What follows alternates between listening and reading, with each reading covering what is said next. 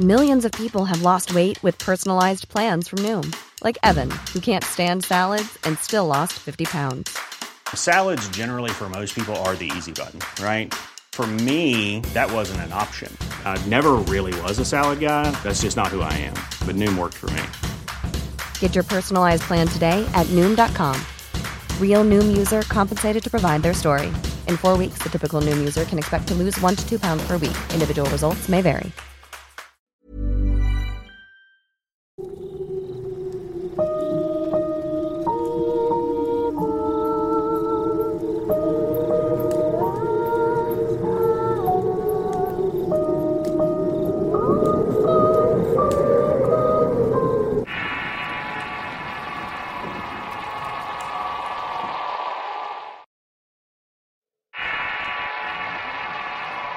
Embrujada. Historia basada en sucesos reales. Escrita y adaptada por Eduardo Liñán para relatos de horror.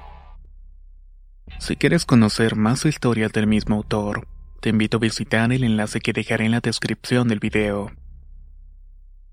Hace algún tiempo me mudé a una propiedad en la colonia obrera de Tampico, Tamaulipas. La casa era una vieja construcción que habían remodelado para venderla. La compré por una ubicación cercana a mi trabajo y porque el barrio en general era muy tranquilo. Tenía calles amplias y limpias por las que caminaba al diario para tomar mi transporte en el boulevard.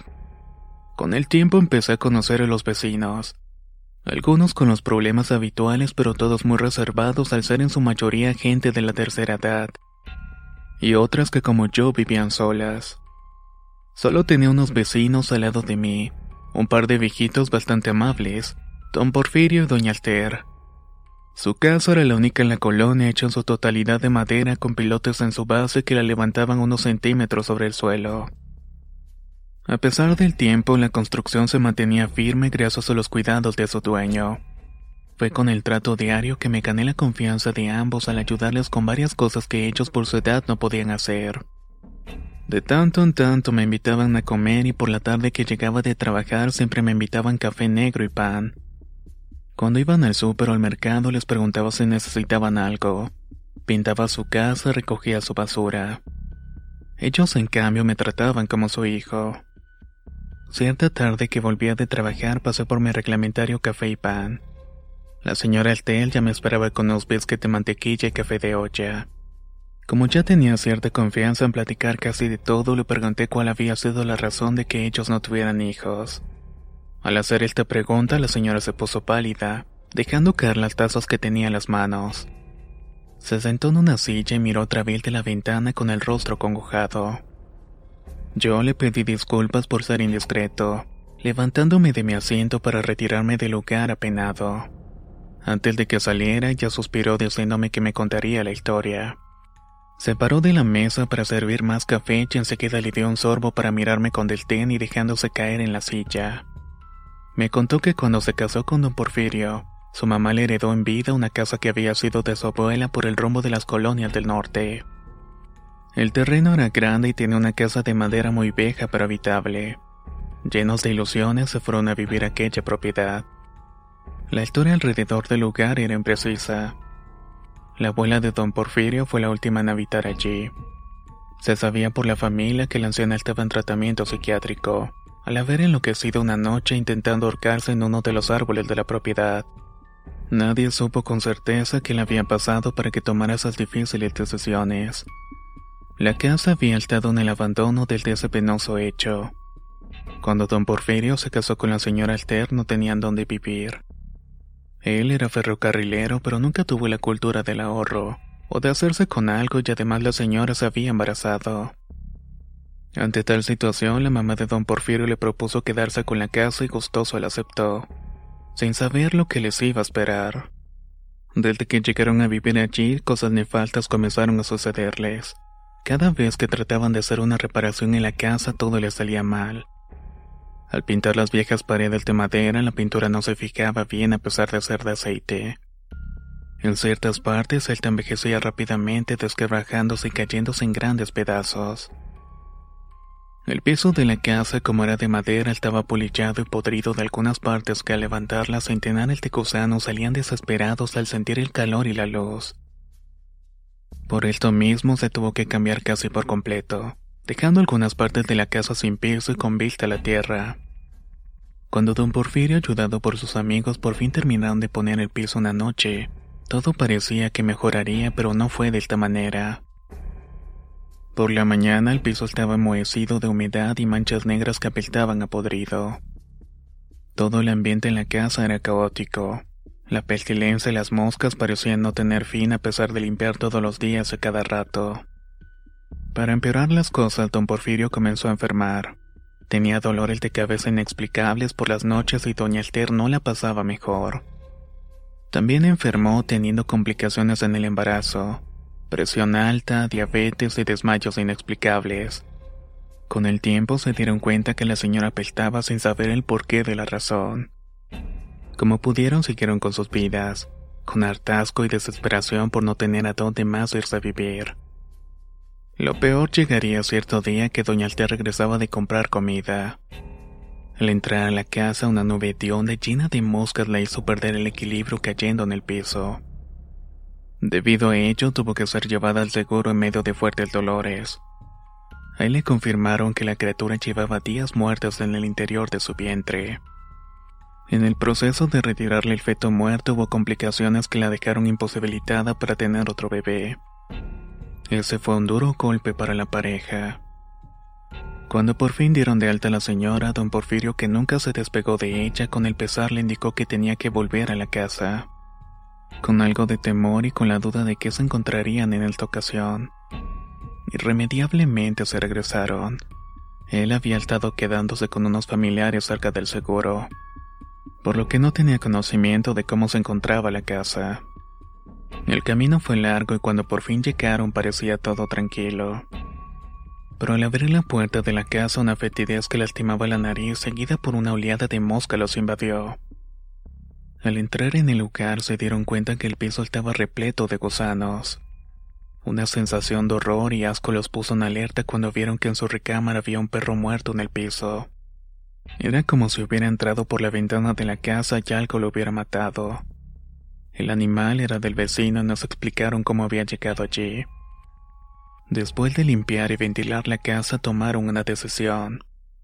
Iban a llamar a un sacerdote para que bendijera el lugar. Así que fueron a una vieja capilla cerca de la casa. El padre aceptó bendecir su casa y llegó una tarde preparado con agua bendita y una Biblia. Al momento de entrar el padre y comenzar los rezos, la pareja sintió que un zumbido les afectaba el equilibrio. Un sonido que provenía del interior de sus cabezas y les hizo tener una migraña terrible y dolorosa. Mientras el padre recorría las habitaciones, un fuerte olor a putrefacción comenzó a salir del interior. El hedor era insoportable de tal suerte que el padre al no soportar ese olor optó por salir. Al atravesar el quiso de la puerta de la entrada un fuerte viento abrió violentamente una de las ventanas rompiéndola.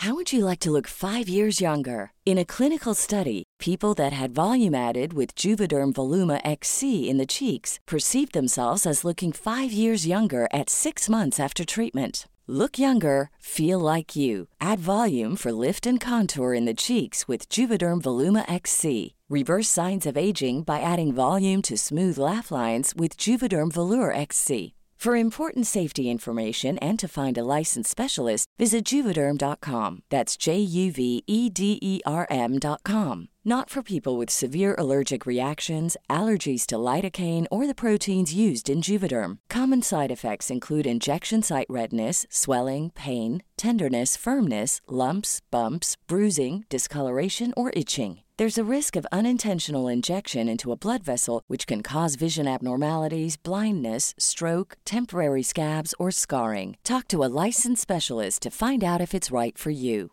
Hey, it's Paige DeSorbo from Giggly Squad. High quality fashion without the price tag. Say hello to Quince. I'm snagging high-end essentials like cozy cashmere sweaters, sleek leather jackets, fine jewelry, and so much more. With Quince being 50 to 80% less than similar brands. And they partner with factories that prioritize safe, ethical, and responsible manufacturing. I love that. Luxury quality within reach. Go to quince.com slash style to get free shipping and 365 day returns on your next order. Quince.com slash style. La primavera está aquí.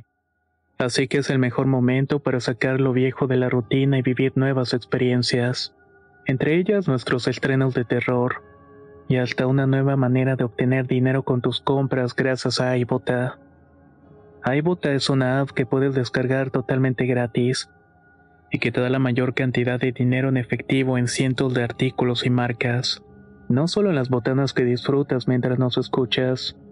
Olvídate de otras apps que son igual que brujos charlatanes y solamente te dan puntos fantasmas. Con iBota simplemente agrega tus ofertas a la aplicación y obtén dinero real que podrás transferir a tu cuenta bancaria, PayPal o tarjeta de regalo. No lo dudes y únete a una comunidad con 50 millones de usuarios que ya disponen de los beneficios de más de 2.700 marcas y tiendas, como Lowe's, Macy's, Sephora y Best Buy. Y para que termines de convencerte, en este momento iBota está ofreciendo a nuestro público 5 dólares solo por probar iBota usando el código ROR cuando te registras. Solo tienes que ir al App Store o Google Play Store y descargar la aplicación iBota gratis para comenzar a ganar dinero en efectivo y usar el código ROR. Esto es iBota en Google Play o App Store y usa el código ROR. Aprovecha los nuevos comienzos y corre a descargar la aplicación para ganar más cashback.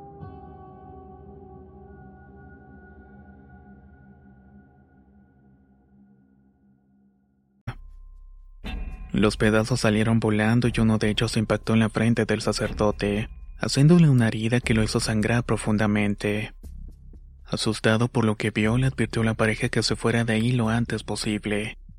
Lo llevaron a la Cruz Roja que estaba cerca y durante el trayecto iban meditando de dónde irían. No tenían dinero para alquilar otra casa, sus padres vivían apenas, y no querían causar más molestias a los familiares. Estaban completamente solos y desprotegidos. Sin entender lo que sucedía, ambos se vieron obligados a regresar a su casa. Todo parecía en calma. El olor se había ido, solo había vidrios rotos por todos lados. Los días subsecuentes, la señora Esther sentía una extraña sensación de ser observada todo el tiempo. No le dio demasiada importancia hasta una tarde antes de que llegara su esposo de trabajar. Se metió a bañar y el baño estaba atrás de la casa en una pequeña construcción para regadera y sanitario. Doña Alter sufrió varias cosas inexplicables cuando iba a hacer sus necesidades, o se metía a bañar por lo que con el tiempo se acostumbró a esa sensación sin hacerle tanto caso. Pero esa vez todo cambió cuando de pronto una fuerza invisible la jaló al pie y hizo que resbalara y cayera. Estando en el piso del baño doliéndose por el golpe sintió como si algo la estuviera manoseando.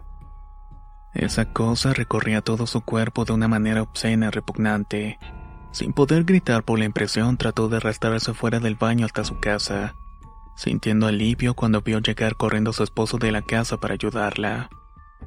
Después de eso, los acontecimientos se comenzaron a desarrollar a un ritmo alarmante. Lo peor sucedió una noche que el Ter tuvo un sueño extraño. Veía la casa envuelta de telarañas negras por todas partes mientras su esposo estaba atrapado en ellas. Y por más que quería ayudarlo, no podía. Se despertó abruptamente de aquel sueño y vio a su esposo dormido, por lo que volvió a dormirse. Pero la mañana siguiente que se fue a trabajar en su moto, un autobús de pasajeros lo impactó, derribándolo en uno de los camellones de la avenida. Él salió con algunos raspones, pero la moto quedó destrozada. Una extraña mala racha que no podían superar los comenzó a agobiar y hacer que entre ellos mismos se aborrecieran, culpándose el uno de otro de esta situación. La casa cada vez se veía más ruinosa y no supieron qué hacer o a quién acudir. Hasta que cierto día desayunaban y de pronto la flama de la estufa se salió de control, levantando una gran llamarada haciendo que se prendiera el techo y la pared. Temiendo lo peor, don Porfirio se levantó tratando de apagar el fuego. Pero esto fue imposible porque en segundo las llamas invadieron la cocina. Salieron corriendo de la casa pensando que perderían todo y para su sorpresa el fuego se mitigó dejando la cocina negra y con una pared completamente quemada. Sin poder creerlo, se abrazaron y corrieron a la iglesia para pedirle a Dios su sabiduría y protección. Cuando llegaron a la capillita, una escalofriante y extraña revelación se presentó al preguntar por el párroco.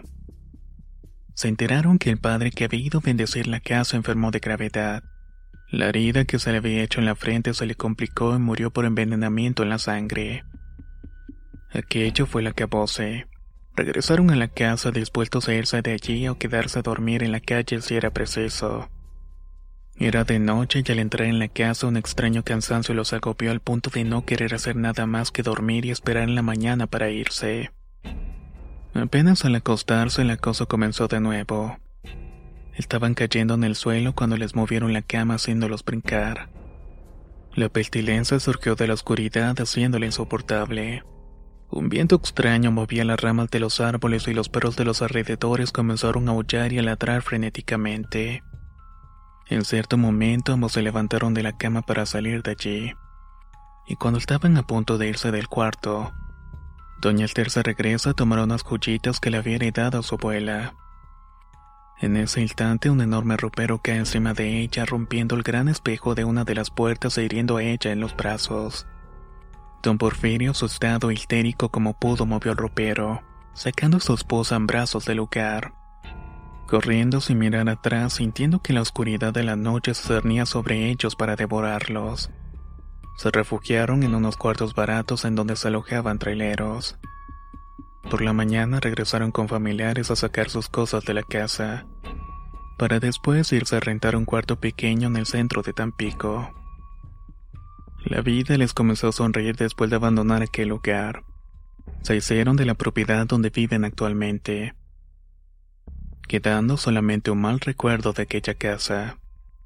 Con el tiempo el terreno se montó y la casa se cayó a pedazos.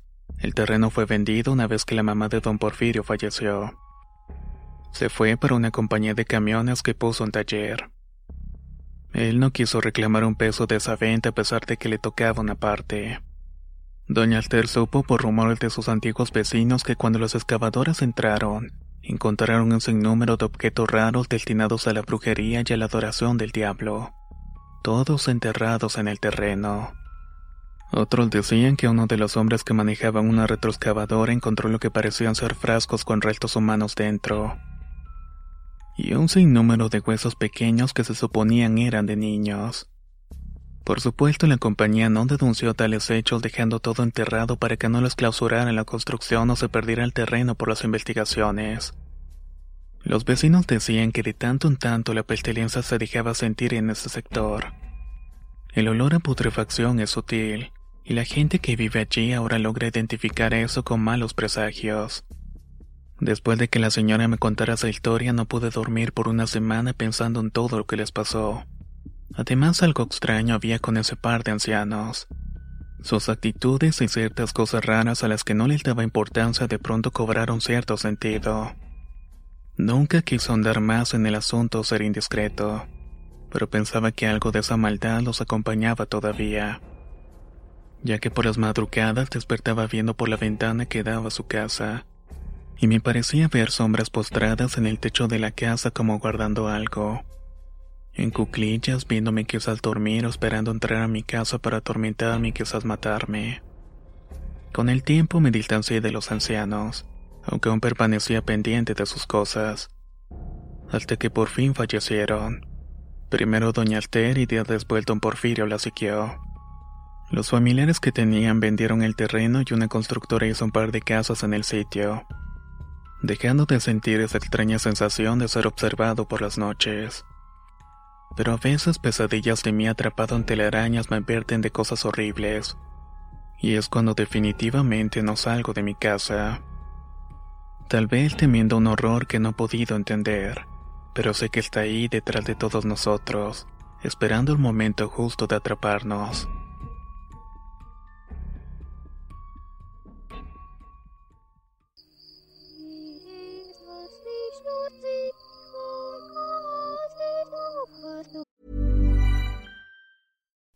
Would you like to look five years younger? In a clinical study, people that had volume added with Juvederm Voluma XC in the cheeks perceived themselves as looking five years younger at six months after treatment. Look younger, feel like you. Add volume for lift and contour in the cheeks with Juvederm Voluma XC. Reverse signs of aging by adding volume to smooth laugh lines with Juvederm Volure XC. For important safety information and to find a licensed specialist, visit juvederm.com. That's J U V E D E R M.com. Not for people with severe allergic reactions, allergies to lidocaine, or the proteins used in Juvederm. Common side effects include injection site redness, swelling, pain, tenderness, firmness, lumps, bumps, bruising, discoloration, or itching. There's a risk of unintentional injection into a blood vessel, which can cause vision abnormalities, blindness, stroke, temporary scabs, or scarring. Talk to a licensed specialist to find out if it's right for you.